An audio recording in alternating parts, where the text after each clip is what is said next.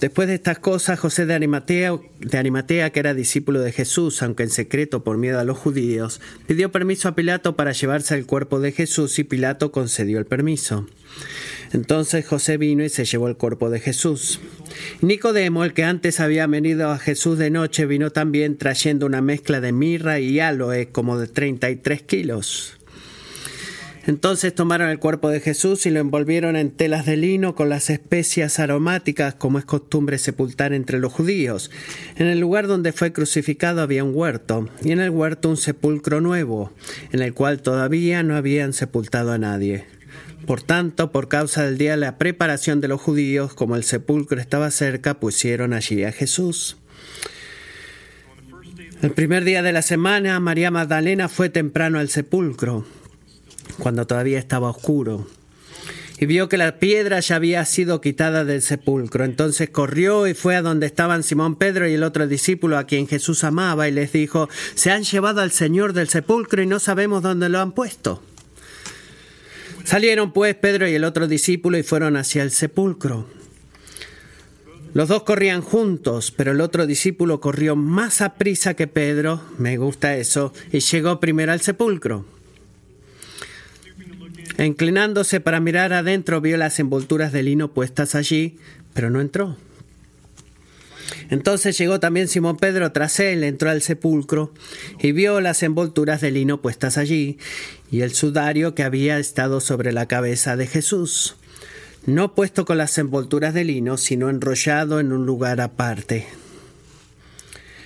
También entró el otro discípulo, el que había llegado primero al sepulcro y vio y creyó. Porque todavía no habían entendido la escritura de que Jesús debía resucitar de entre los muertos. Los discípulos entonces se fueron de nuevo a sus casas.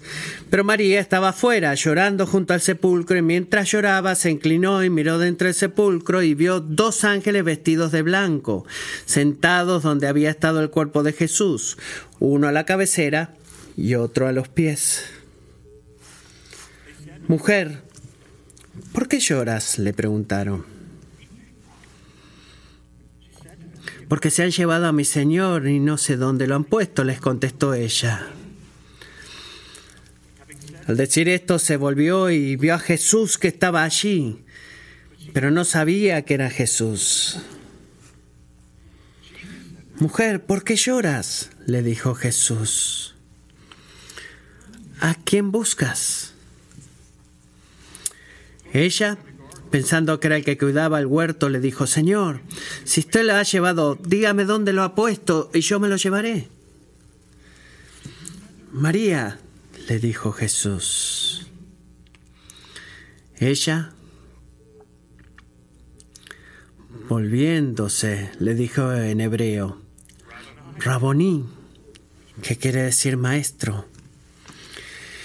Jesús le dijo, suéltame porque todavía no he subido al Padre, pero ve a mis hermanos y diles, subo a mi Padre y Padre de ustedes, a mi Dios y Dios de ustedes. María Magdalena fue y anunció a los discípulos, he visto al Señor.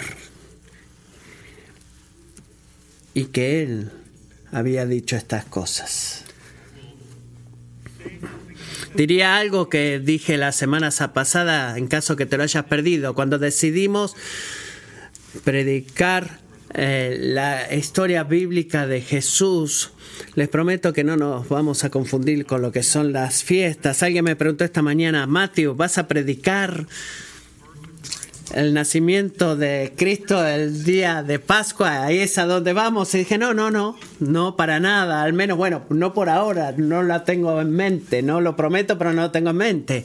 Hemos estudiado el Evangelio de Juan, por gran parte, si van de vuelta como cuando comenzamos antes del COVID, comenzando en el 2019, nos tomamos un pequeño descanso en medio durante el COVID, pero llegamos al capítulo 19 en medio del advenimiento y les recuerdo si no, si, no lo tienen en mente, por qué estamos acá y, y por qué llegamos acá y decimos, bueno, tengo las las fiestas equivocadas.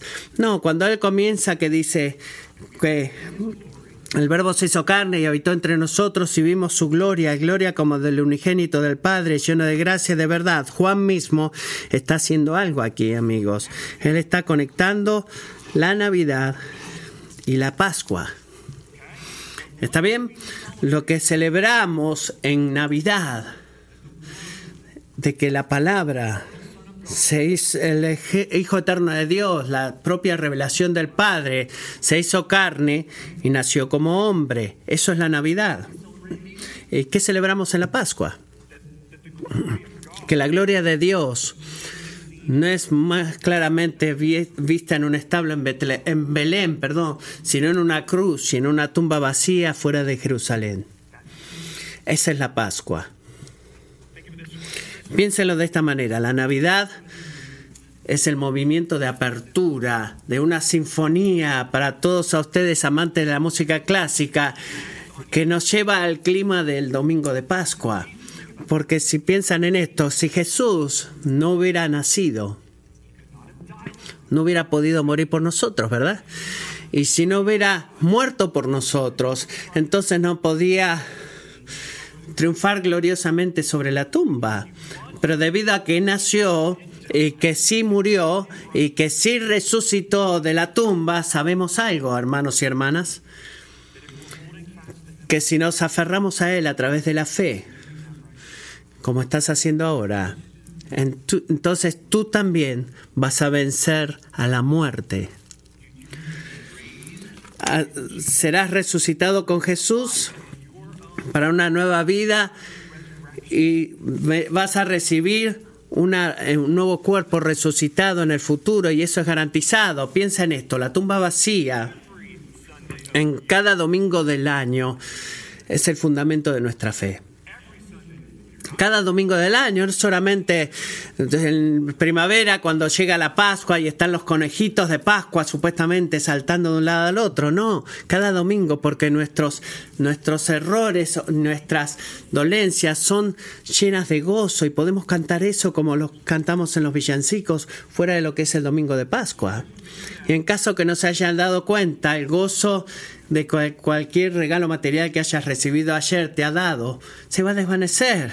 Quizás antes de que se acaben las baterías, ¿verdad? Pero el gozo de saber y amar y servir a un rey eterno resucitado no termina. Así que sigamos el liderazgo de Juan aquí para que nos ayude a apreciar la maravilla del nacimiento de Jesús desde el punto de lo que es la resurrección los detalles, y mira el capítulo 19, comenzando versículo 18 al 42, los detalles que nos da Juan acá acerca del entierro de Jesús, prepara el escenario para lo que sigue, así que no se pierdan esto. Juan nos presenta a dos hombres que eran miembros del Sanedrín, del el concilio que regía en Jerusalén, de los judíos, José de Arimatea y Nicodemo. ¿Qué conocemos de estos hombres? Bueno, José era un seguidor de Jesús, aunque lo hacía de forma secreta, nos cuenta Juan, por miedo a los judíos. El versículo 38 vemos eso. Y Nicodemo, ¿quién era él? Él era un fariseo que vino a Jesús con unas preguntas espirituales a la noche, de vuelta ahí en el Juan capítulo 3. Así que, ¿qué conocemos de estos hombres? Bueno, ambos estaban muy familiarizados con, con este hombre, con quien era Jesús con la búsqueda de ese, eh, pero tenían miedo de su seguridad eh, por miedo a otras personas. Pero después de la muerte de Jesús, algo comenzó a cambiar en estos hombres. Y no es que sucedió de repentinamente, pero es, es notable cómo sucedió. Los hombres que primero tenían miedo de confesar el nombre de Cristo ahora están demostrando de una, de una forma muy valiente de una forma sacrificial fidelidad a Jesús. Piensen en esto. Tomó increíble valor y valentía para que José de Arimatea dejara de lado su estado social, su estatuto social y fuera el gobernador romano y le pidiera el cuerpo de Jesús.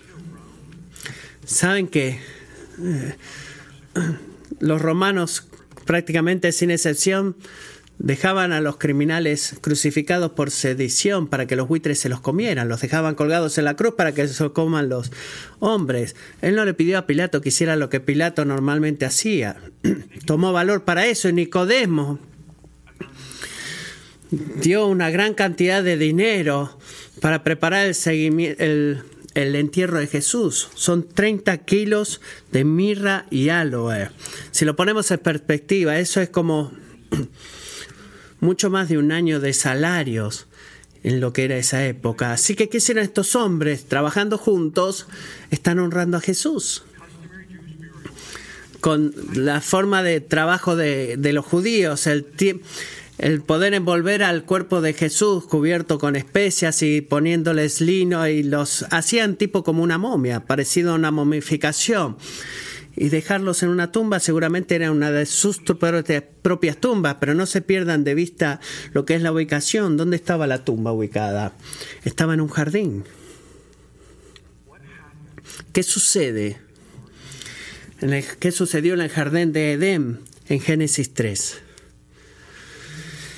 Bueno, nuestro pecado contra el Señor hizo un, lugar que estaba lleno de vida, que se corrompió por la muerte. ¿Qué es lo que está haciendo Jesús aquí?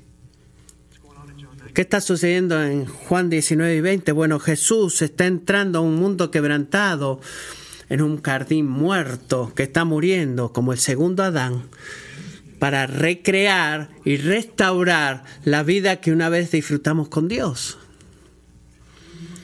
Es una pista para Juan de lo que está por suceder acá. Y miren que Juan es cuidadoso. Mire el versículo 41 de ese versículo. En el lugar donde fue crucificado había un huerto y en el huerto un sepulcro nuevo en el cual todavía no habían sepultado a nadie. ¿Por qué dice eso? Bueno, vea el punto de por qué estamos acá. No, porque eso era importante, esa descripción de dónde lo habían sepultado a Jesús. Bueno, porque nos cuenta que el cuerpo de Jesús era el único en la tumba, ¿verdad?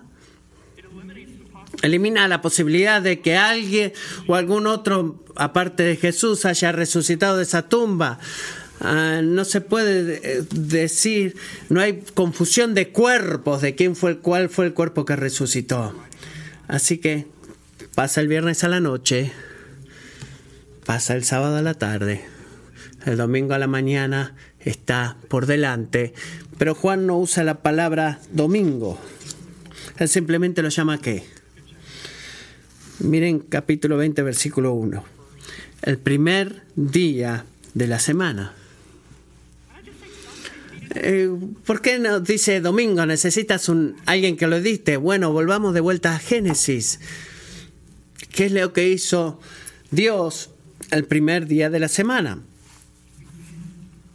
Él comenzó su obra de creación. Él la comenzó él dio el puntapié inicial. ¿Qué está por suceder acá el primer día de la semana en Juan capítulo 20? Bueno, es el nacimiento de una nueva creación. Dios está recreando todos los detalles que Juan está incluyendo acá. Nos apunta a la verdad de que Dios está moviéndose, recreando algo que nosotros destruimos. El escenario está puesto en el versículo 1 del capítulo 20 al punto principal de este pasaje, que este es el, aquel la realidad de la resurrección de Jesús confirma la verdad de su palabra. Lo primero que Juan nos va a dar, los capítulos 20, 21, este, es enseñarnos la realidad que la resurrección de Jesús, y yo diría, agregaría la realidad histórica que confirma la verdad de sus palabras. Así que, ¿qué sucede acá? Bueno, el domingo a la mañana temprano encuentra a una mujer llamada María Magdalena en la tumba. Y en Marcos 16.1 se nos dice que vino con otra María. Había muchas Marías acá en esta historia. No se confunda la madre de, San, de Santiago y Salomé. Y estas mujeres habían visto donde había sido puesto el cuerpo de Jesús y llegaron con especias y óleos que eran propiedad de ellas. Y otra de las cosas que podemos conocer de María Magdalena, tres días antes, ella estaba parada en la cruz mirando al Señor morir. Y su devoción no era accidental.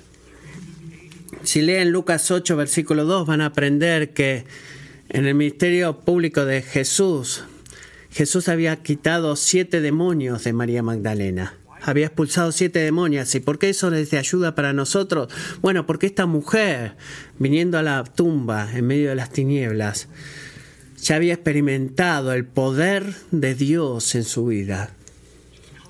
Ella viene con eso. Y así todo, cuando llegó a la tumba y ve la piedra removida, miren versículo 2, 22, ¿qué es lo que concluyó inmediatamente? Sin haber ido a donde estaban Simón y Pedro y el otro discípulo a quien Jesús amaba, y les dijo, se han llevado al Señor del sepulcro y no sabemos dónde lo han puesto. Esa es la conclusión a la que esta mujer llegó. ¿Te sorprende eso? ¿Por qué no ¿Por qué su primera asunción no fue, ha resucitado? ¿Por qué no comenzó por eso?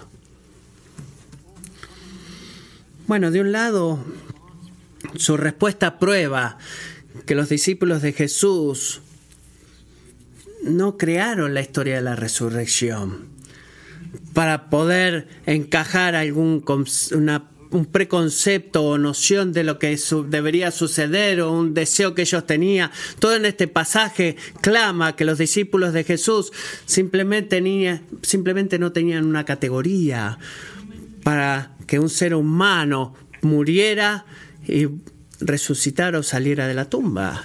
No existía categoría para ellos. Esto no es, bueno, sabes, eh, queríamos tanto que sucediera y lo pudimos ver y creemos en una nueva existencia. No, este pasaje está lleno de, de, lleno de gente que era eh, no era muy rápida para poder creer sin haber visto y sin poder mirar, igual que nosotros, pero también podemos ver algo más que tenemos en común con ellos que todos eran intérpretes. Y nosotros somos todos intérpretes. ¿Qué quiero decir con eso? Bueno, piénsalo de esta manera. Nuestras afirmaciones de lo que es verdad en cada situación nunca está limitada a meramente eh, eh, certezas. Naturalmente, ¿qué es lo que hacemos? Tomamos lo que sabemos u observamos sin pensar en esto y, lo, y conectamos los puntos de formas en la cual se siente correcta o se siente lo más correcto para nosotros. Déjenme ilustrarlo. Si yo llego a casa y noto un, un gran bollo en la puerta del garage, ¿cuáles son las certezas de la situación? Sí, Josh de que hay un gran bollo en la puerta del garage. Esa es la certeza, esa es la verdad. Pero mi asimilación de lo que es verdad rápidamente no está limitada a la certeza y a la verdad, que es lo que hago. Bueno, instintivamente llego con mi propia interpretación. Mi esposa seguro le pegó a la puerta del garage con la camioneta. No va a estacionar más dentro del garage. O mis hijos quizás le, pegaron con la bicicleta y vamos a tirarle las bicicletas, ¿verdad? Pero acá hay otro escenario. Cuando estamos interpretando, acá hay otro.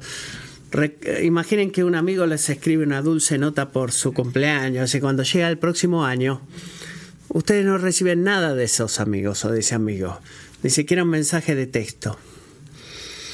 Este, entonces tú decides, esta es la interpretación, ¿verdad? debo haberme convertido en menos importante para esa persona de lo que solía ser. O quizás he hecho algo que le ha, lo ha ofendido, ¿verdad? Tú nunca consideras que quizás están viajando en ese momento, están cuidando a sus seis hijos, están poniendo tantas horas de trabajo que si ni siquiera tuvieron tiempo de escribir una nota de feliz cumpleaños para su cónyuge. ¿Y cuál es el punto acá? No solamente pensamos o sentimos o actuamos de acuerdo a las verdades de la situación sentimos, pensamos y actuamos de acuerdo a nuestra interpretación de, de la verdad. Noten acá que la interpretación instintiva de María, y esto es soberano, amigos, no tiene nada que hacer o que ver con Dios. O lo que Dios quizás está haciendo. tiene todo que ver con lo que el hombre o lo que otras personas puedan hacer. Y simplemente observaría de que tan a menudo no somos diferentes que ellos, que ella. Así que está pendiente, amigo, de que cualquier interpretación de la realidad que falla de tomar en cuenta el poder y presencia del Dios que está acá. Ten cuidado en este año, presta atención en este nuevo año, que cualquier interpretación que se presenta a sí misma, a ti, pero que está eh, todo lo que tiene que ver y todo lo que tiene que hacer con el poder y la presencia de Dios, que no lo tiene en cuenta, eso es un impacto grande en tu casa, en tu vida, porque si ves el bollo en la puerta eh, del garage, en la puerta del garaje de tu casa, debes saber que Dios está detrás de algo bueno en medio de eso, aunque no se sienta así, o si no tienes el auto que tú quieres, puedes saber que Dios está detrás de algo bueno. Piénsalo de esta manera. La forma de la sabiduría, el camino de la sabiduría comienza siempre mirando al Señor y buscando al Señor por ayuda para interpretar nuestro mundo y nuestros pensamientos y nuestros sentimientos de la forma que sean consistentes con la verdad de su presencia y su poder. Habiendo dicho eso, no nos quedemos encajados ahí. También alabemos a Dios, Kingsway. Alabado sea Dios que Dios nos da las interpretaciones de la realidad de Dios no cambian la realidad histórica de una tumba vacía, no cambia eso. Así que cuando Pedro y Juan escuchan el reporte de María, salen corriendo. Y Juan le llega más rápido que Pedro. No quiero hacer comentarios sobre eso, resisto la tentación. Simplemente ve los paños ahí. Las, eh, Pedro entra también, pero Pedro también entra a la tumba. Así que sorpresa, sorpresa, Pedro toma una aproximación diferente que Juan. Él entra en su estado normal y no solamente ve eso ahí, sino que también ve eh, la túnica con la que cubrieron su rostro en otro lugar. Fue, eso estaba envuelto en su, en su rostro, esos detalles de testimonio eh, no son, eh, no están ahí por, por, no están ahí al azar. Si tú quieres robar, robarte un cuerpo para recubrir, recubrir eh, o recuperar un invaluable tesoro en lo que son las especias y el lino y todo lo que hay, tú no vas a dejar las cosas atrás. Lo que ellos están viendo son las cosas que un ladrón de tumbas o un salteador de tumbas se llevaría. Y el decir que su cuerpo sería robado, ¿por qué iban a doblar si hubieran robado el cuerpo? El turbante o el paño que cubría su rostro. Tampoco deben saber que Jesús, volvemos a Lázaro 11, es claro que él no salió de la tumba y tuvo que alguien ayudarlo a desamarrarlo, sacarle todo el lino que tenía, como pasó con Lázaro. ¿Por qué? Porque si ese hubiera sido el caso, todas las cosas hubieran estado fuera de la tumba y no eh, acomodadas correctamente dentro de la tumba. ¿Y cuál es la implicación clara? ¿Qué es lo que Juan está apuntando acá? Mientras estos hombres hicieron este descubrimiento, que antes del amanecer, ese domingo a la mañana, el Hijo de Dios resucitó a través de sus ropas. Su cuerpo mortal ya no estaba más atado a las limitaciones físicas de nuestra existencia. Es por eso que Él pudo acomodar todo eso y lo puso todo eso en un lugar sobre a su lado. Y amo esta historia, amo este testimonio, porque clama y grita que Jesús no estaba apurado. He estado en la tumba por tres días, debo salir de vuelta para ser el rey del universo y a mi estrado delante de Dios o mi trono delante de Dios, pero no, esto está sucediendo exactamente como fue el propósito de Dios que sucediera, la infinita, eh, el infinito valor de la vida de Jesús, la vida que Él derramó por nosotros en la cruz. ¿Qué, grita la tumba vacía? Que eso excede el poder del pecado sobre nuestras vidas su justicia fue más que suficiente para pagar por nuestra culpa cuando Jesús declara verbalmente desde la cruz en Juan 19:30, consumado es, Dios vindicó en la, en la historia lo indicó con una tumba vacía, como el, apóstol Pablo se regocija en Romanos 4:25. Él, Jesús, fue entregado por causa de nuestras transgresiones y resucitado para nuestra justificación. ¿Resucitado de qué? Resucitado para confirmar nuestro, eh, nuestra justificación delante de Dios, eh, en valor de lo que Jesús hizo. Nunca nadie más. Eh, Juan o Pedro hubieran creído que Jesús resucitaría de la tumba, estaban tratando de armar el rompecabezas. Y decían María, todo lo que vimos y no podía negar, confirmaba la realidad histórica de una tumba vacía. Y estableció la credibilidad de estos hombres bajo la ley judía eh, esto no fue un accidente, lo que requería era la presencia de dos testigos visuales de acuerdo a la ley judía. Así que miren la respuesta de Juan en versículo 8. 28. También entró el otro discípulo, el que había llegado primero al sepulcro, y vio y creyó. ¿En qué creyó? No era solamente la innegable verdad de que la tumba estaba vacía, él creyó en Jesús. En la persona de Jesús, en la resurrección, en otras palabras, inundó su alma con nueva confianza, nueva certeza de que todo lo que Jesús había dicho de sí mismo era verdad. Pero no solamente era un buen maestro, él era el Mesías la Dios en, en cuerpo humano. La decisión de Juan, esto es lo que nos dice, la decisión de Juan de dejar el peso de su vida sobre Jesús y creer en Jesús no era un paso dado en la oscuridad por todo lo que él había tratado, no había funcionado, así que tratemos con la religión. No, no, no fue así. Fue una fe informada y arraigada en la realidad histórica de la resurrección. ¿Fue una creencia en proceso? Sí, absolutamente.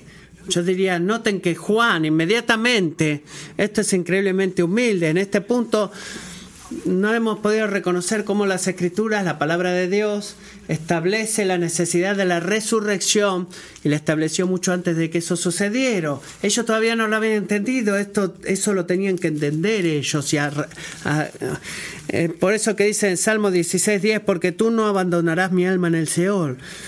Como Cris leyó esta mañana, ni permitirás que tu santo sufra corrupción. Todavía no habían visto a Jesús como el recibidor de esa promesa y no podían ver la implicación de Juan 2.19 cuando dice Jesús, los judíos le pidieron a Jesús una señal de su autoridad y que le respondió, amigos, destruyan este templo y en tres días lo levantaré. No conectaban todos esos puntos. Era el creer en proceso, así que escuchen cuidadosamente. El testimonio personal de Juan nos advierte contra el peligro de asumir de que una fe inmadura no es fe para nada. Ten cuidado con eso, amigo. Pero al mismo tiempo, por favor escucha esto, nota cómo Juan apunta a la autoridad y absoluta eh, confianza de las escrituras, incluso mientras él está contando su propia experiencia al enfrentar o al ver la tumba vacía. Porque eso es importante. Bueno, porque no nos falta, cuando estamos hablando de nosotros, digo nosotros, tú y yo, no estamos faltos de evidencia, la verdad de la resurrección, simplemente porque no hemos caminado nosotros dentro de la tumba vacía. Escucha eso. La frase en el versículo 9, mira ahí versículo 9 de que debía resucitar Jesús de entre los muertos. Me gusta eso, amo eso. Eso no está firmado en la experiencia personal de Juan como real, así como fue de real. Él debe resucitar de la tumba, ¿por qué? Porque lo vi con mis ojos. No, quiero creerlo, no. ¿Qué está diciendo? Debe resucitar de entre los muertos y arraiga eso en la palabra del Dios vivo. La mismísima palabra que nosotros tenemos en nuestras manos en este día. La palabra de Dios garantiza la realidad de la resurrección. Eh, el plan de Dios de salvar pecadores como nosotros a través de su muerte y resurrección destruyendo el poder del pecado y de la muerte. La palabra de Dios garantiza eso y la verdad histórica de la resurrección en respuesta a esa palabra hace que vindica, confirma y valida la, la verdad de la palabra de Dios, la, la confianza que debemos tener a la palabra de Dios. Así que la palabra de Dios declara, en otras palabras, lo que Dios ha hecho, que resucitó de la tumba y el significado de sus acciones para la salvación de nuestras almas. Escuchen a Pablo, 1 Corintios 15, 16 al 22. Porque si los muertos no resucitan, entonces ni siquiera Cristo ha resucitado. Y si Cristo no ha resucitado, la fe de ustedes es falsa. Siente el peso de esas palabras. Si Cristo no ha resucitado, pero tenemos Navidad, tu fe está bien. Si Cristo no ha resucitado, la fe de ustedes es falsa, todavía, todavía está en sus pecados, entonces también los, han, los que han dormido en Cristo están perdidos y hemos esperado en Cristo para esta vida solamente. Eh, bueno, he creído en Jesús, voy a la iglesia, eso me ayuda a, a resolver mis problemas y eso es todo lo que tenemos. Todos somos personas de los cuales deberían todos tener lástima, pero en verdad, pero ahora Cristo ha resucitado entre los muertos, amén.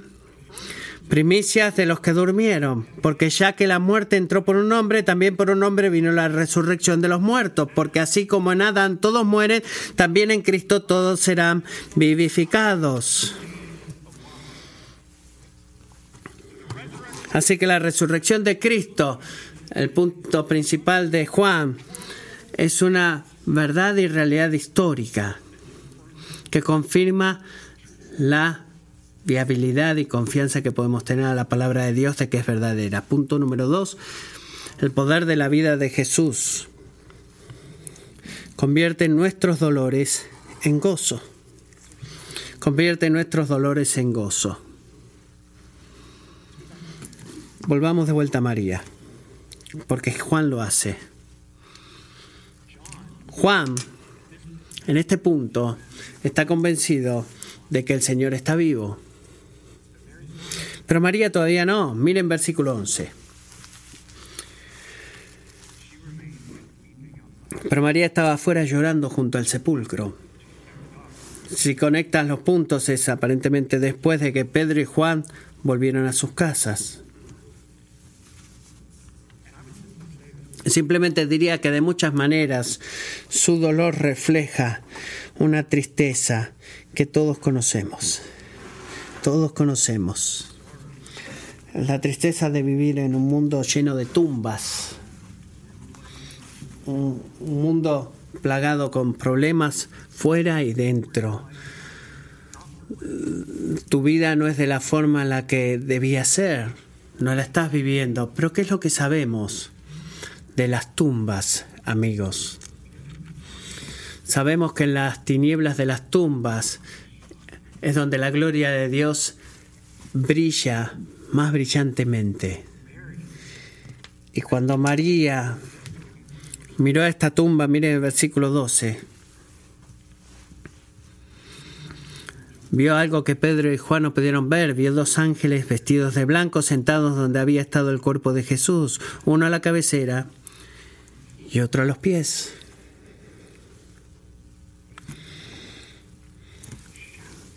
¿Qué es lo que clama esta presencia? ¿Qué es lo que está clamando y gritando? Nos confronta con la verdad de que esta tumba, esta tiniebla por la cual María está llorando, no debe ser un lugar este, que está falto de Dios, es un lugar donde Dios está maravillosamente trabajando.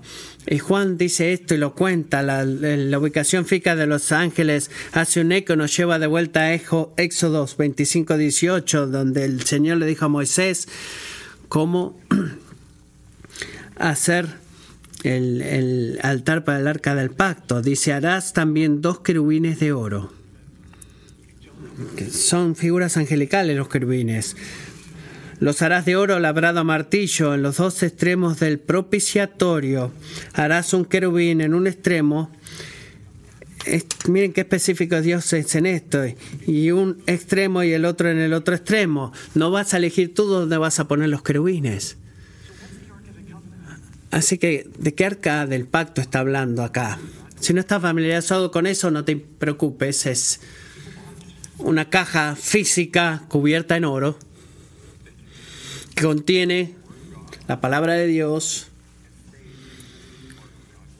y se guardaba en el lugar santísimo del templo, en donde se llamaba el lugar santísimo en el templo. Era el cuarto donde Dios más grandemente revelaba su presencia, manifestaba su presencia y el día, una vez al año, el sumo sacerdote judío entraba a ese lugar y derramaba sangre en, en propiciatorio entre los ángeles para el perdón de los pecados de la gente. Así que, ¿cuál es el mismísimo lugar donde se sentaron los ángeles?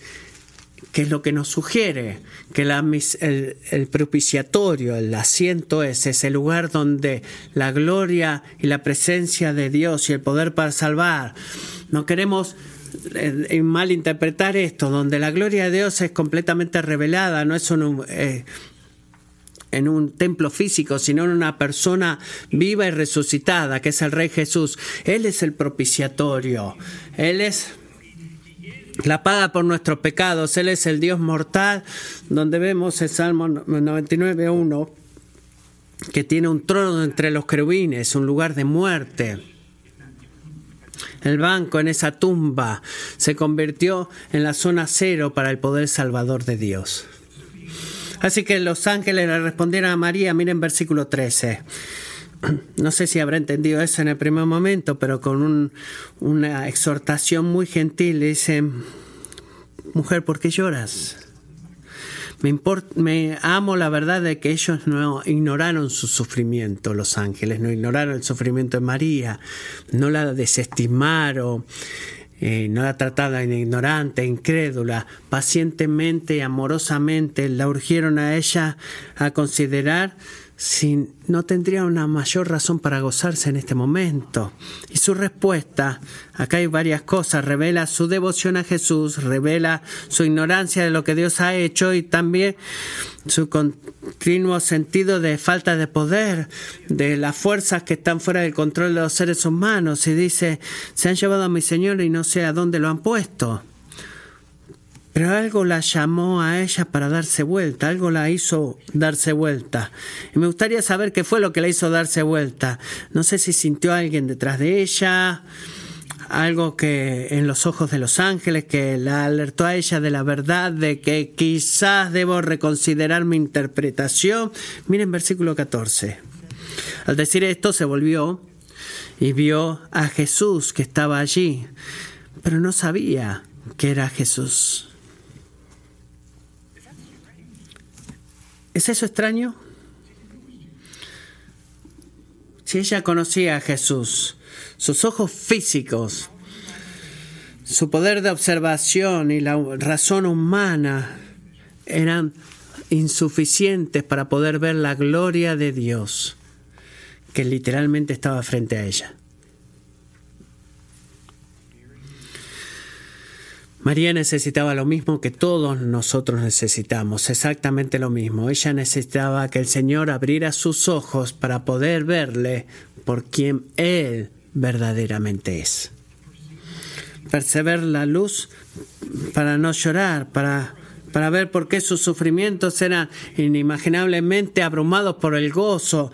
Él ve el jardín del Edén, Génesis 21, cuando ha dado vida para sus ojos, pero hasta el día que Yahweh abriera sus ojos, ella está ciega ante la situación y ante todo lo que ella puede ver. Pero Jesús, como siempre, toma la iniciativa.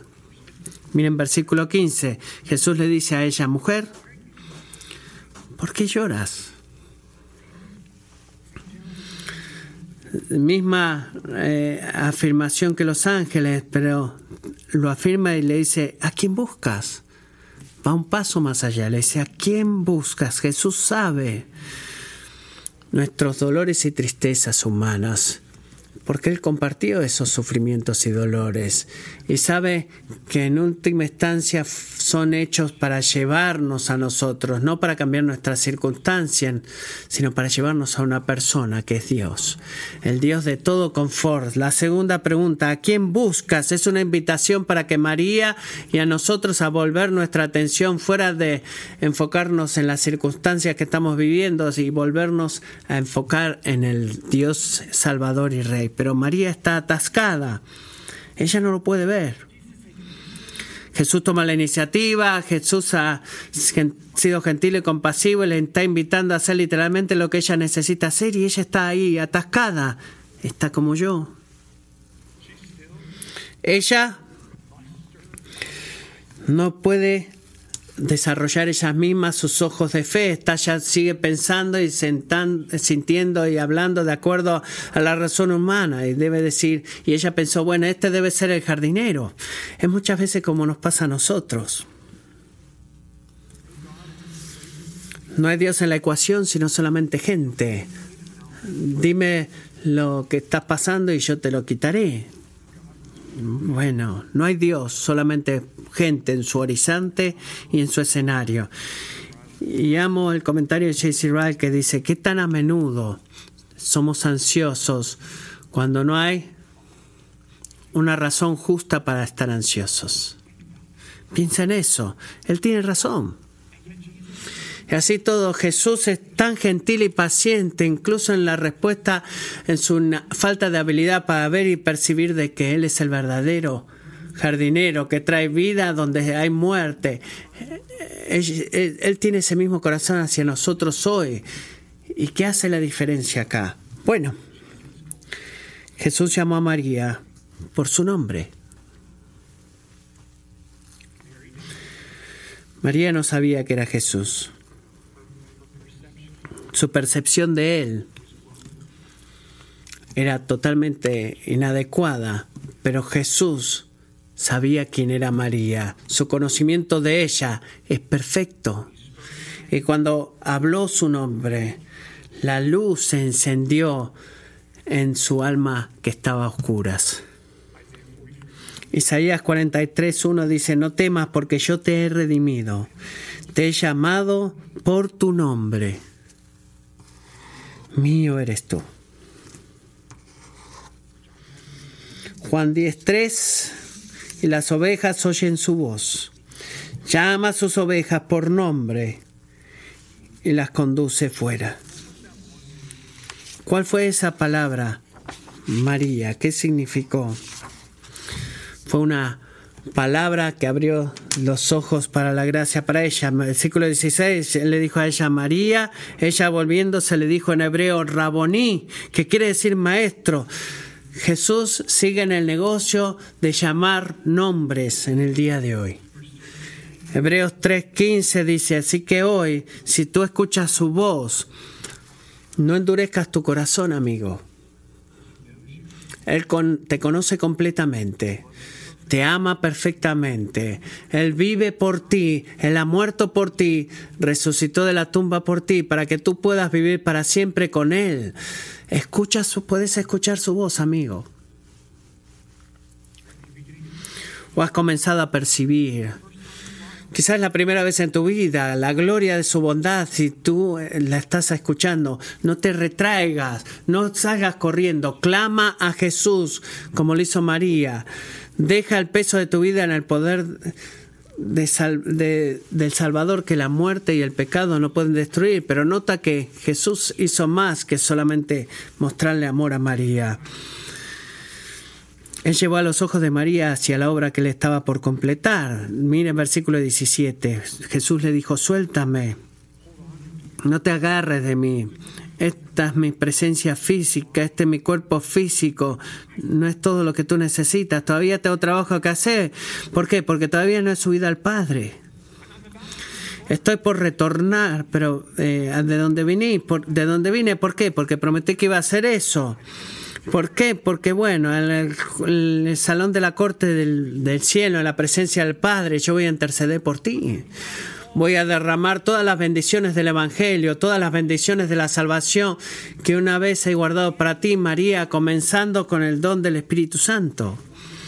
Juan 14, 16 dice, entonces yo rogaré al Padre y Él les dará otro consolador para que esté con ustedes para siempre, es decir, el Espíritu de verdad, a quien el mundo no puede recibir porque ni lo ve ni lo conoce. Porque lleva la atención de María y la nuestra todos los privilegios y bendiciones de su reino eh, en el cielo. Porque a través del Espíritu, el Rey Jesús está contigo en una manera mucho más íntima y más grande de lo que incluso estuvo ahí cuando estaba con María. Es el espíritu cristiano que aplica todos los beneficios de tu salvación a tu alma, comenzando con qué? El privilegio increíble de haber sido adoptado dentro de la familia de Dios. Y haber sido hecho un hijo de Dios. Versículo 17 Jesús le dijo, suéltame porque todavía no he subido al Padre, pero ve a mis hermanos y dile, su a mi Padre y Padre de ustedes, a mi Dios y Dios de ustedes. ¿Se dan cuenta que nadie en el antiguo pacto alguna vez ha podido soñar llamar a Dios su Padre? Es uno de los regalos más preciosos que alguna vez recibimos aquellos que hemos sido redimidos por la sangre de Cristo. Así que Jesús le dice, sé valiente María, tu Dios no está muerto, Él está vivo, porque yo estoy vivo. Tú no estás sola en este mundo, tú tienes el Padre en el cielo que te ama profundamente, nunca te abandonará. Incluso cuando te sientes sola, María, tú eres de Él y Él es tuyo. Él es tu porción, Él es tu gozo, Él es tu reino, rey que vendrá. Y debido a que yo vivo, tú también vivirás. Y cuando tu cuerpo muera, vendrás a casa conmigo a esperar por el día en que haré todas las cosas nuevas y te daré un cuerpo resucitado, tal como el cuerpo glorioso resucitado que puedes ver ahora. Pero hasta ese momento, Él está en una misión. Esta es una nueva forma de comenzar un nuevo año, porque es la misma misión que nos ha dado a nosotros. Hemos sido llamados para ser sus mensajeros.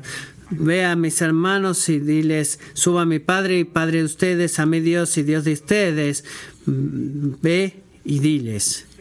Ve y anúncialo, ve y diles algo, ve diles algo, María, anima a tus compañeros de la familia de Dios con la buena noticia del Evangelio.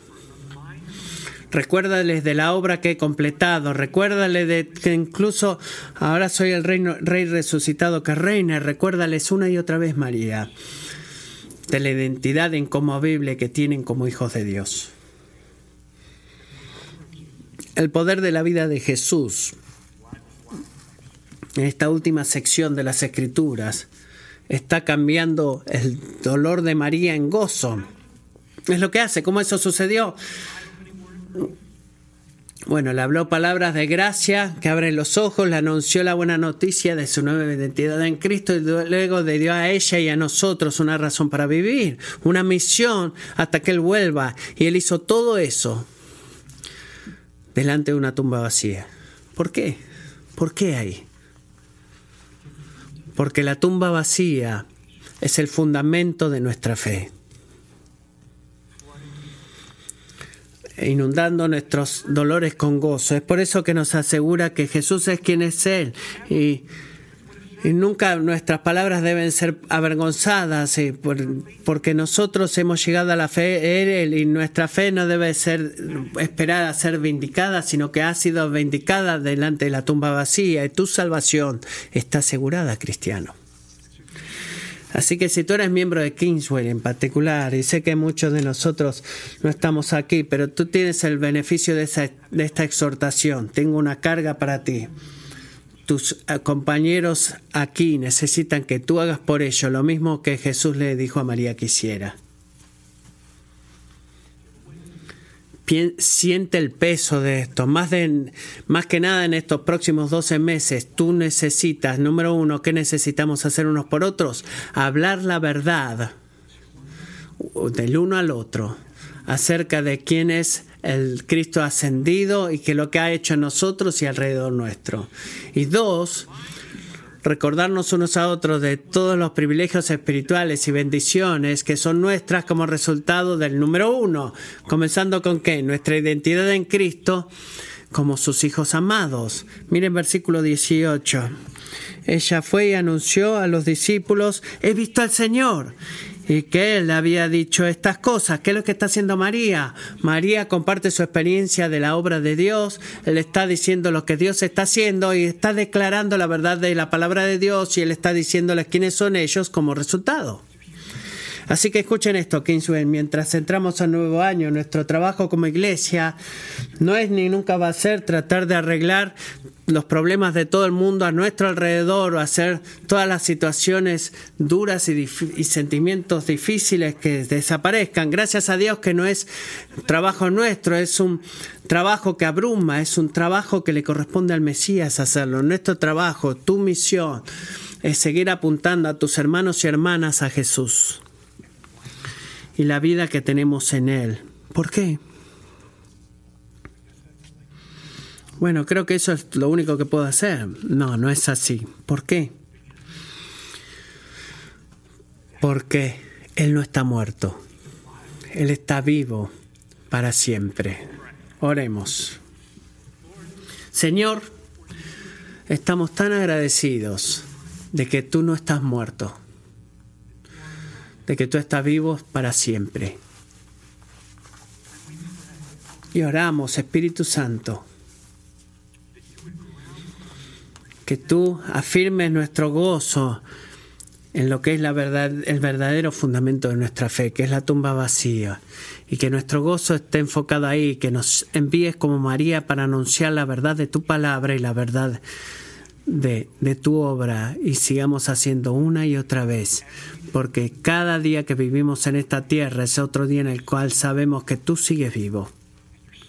Y tú sigues reinando y tú sigues intercediendo y sigues sentado en el trono. Señor Jesús, haznos una iglesia que en el 2022 se levante cada mañana y atraviese la ciudad y el mayor pensamiento y la voz más alta que tengamos. Llene nuestras, nuestros sentidos en poder verte a ti. Que Señor sea hoy que Jesucristo está vivo y que declaremos eso todo el año. En el nombre de Jesús lo oramos. Amén.